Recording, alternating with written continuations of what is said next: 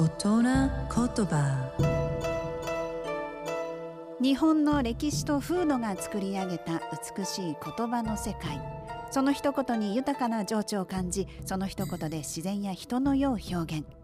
創造と破壊を繰り返してきた言葉たちから毎週一つピックアップ。その独特な表現を味わう大人言葉。今週の大人言葉は冬隣周りの景色や雰囲気から冬の気配が感じられる晩秋のこと、まあ、まさに今のことですね。冬がもう隣まで来てるよ。で冬隣素敵な表現ですね。美しい日本語を味わう大人言葉でした。